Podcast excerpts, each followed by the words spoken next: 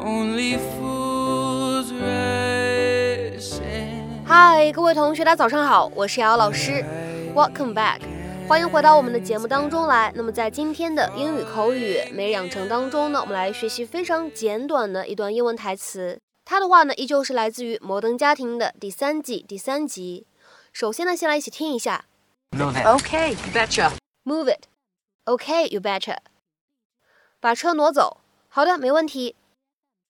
Move it. Okay, you betcha. Move it. Okay, you betcha. 在今天这样一段非常短小的英文对话当中呢，我们只有一处发音技巧需要注意，就是当 move 和 it 出现在一起的时候呢，可以做一个快速的连读。我们呢可以读成是 move it，move it，move it。 You don't look at me in class. You don't text me. Who would text during a class? What are you? I, I realize that this situation is not ideal for either one of you, but sometimes we just rise above things. Yes. Excuse me. Did you notice the curb here is painted yellow? Uh, no, I did not. Wow. It means loading and unloading. Okay, well, I was just dropping off my kids. And yet I see no kids emerging from the vehicle. Well, we were chatting. Wow. At the risk of surprising you a third time, officer, I've been dropping off here for years and I've been. Okay, betcha. What was her problem? Oh, you know what you should have said to her? You should Nothing. I should have said nothing would be the point. I have to see her every day. I mean, why make it worse? That's exactly what I'm talking about. Awkward, unpleasant situation. Rise above. Have a nice day.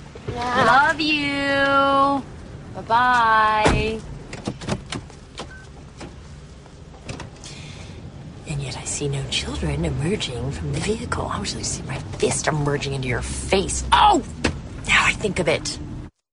好的，那么在今天节目当中呢，我们来学习一下这个 betcha 是什么意思。它的话呢是一个非常口语化的表达，拼写是 b e t c h a，betcha。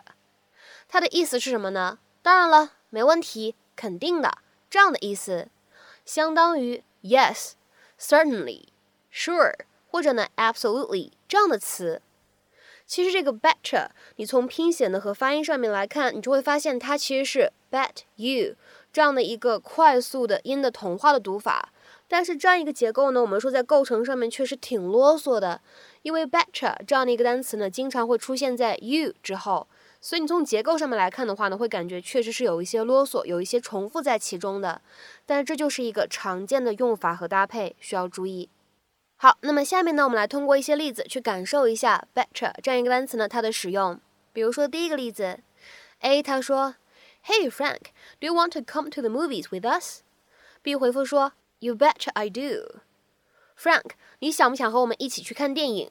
我当然想去啦。Hey Frank，do you want to come to the movies with us？You betcha I do。再比如说来看第二个对话的例子，A 他说，Is it okay if Frank brings his girlfriend？girlfriend？You betcha.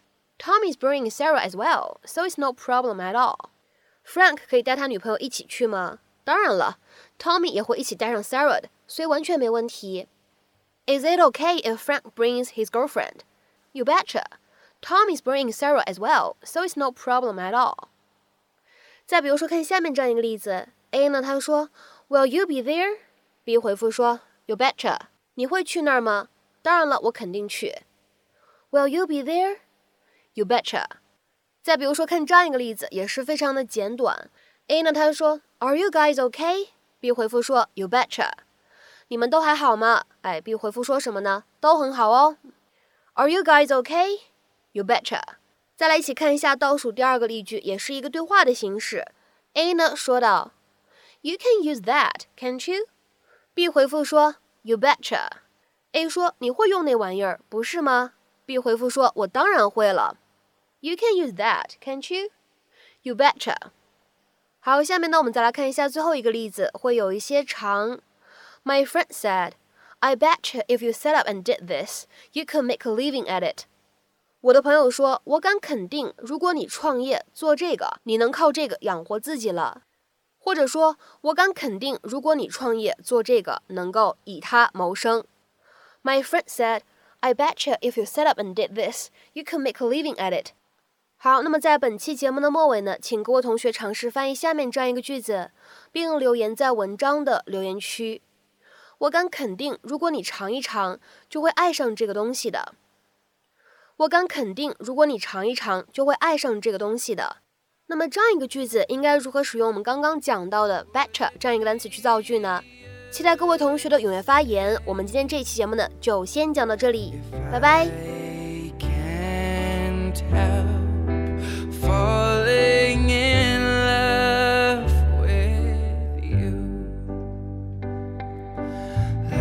A river flows sorely to the sea, darling.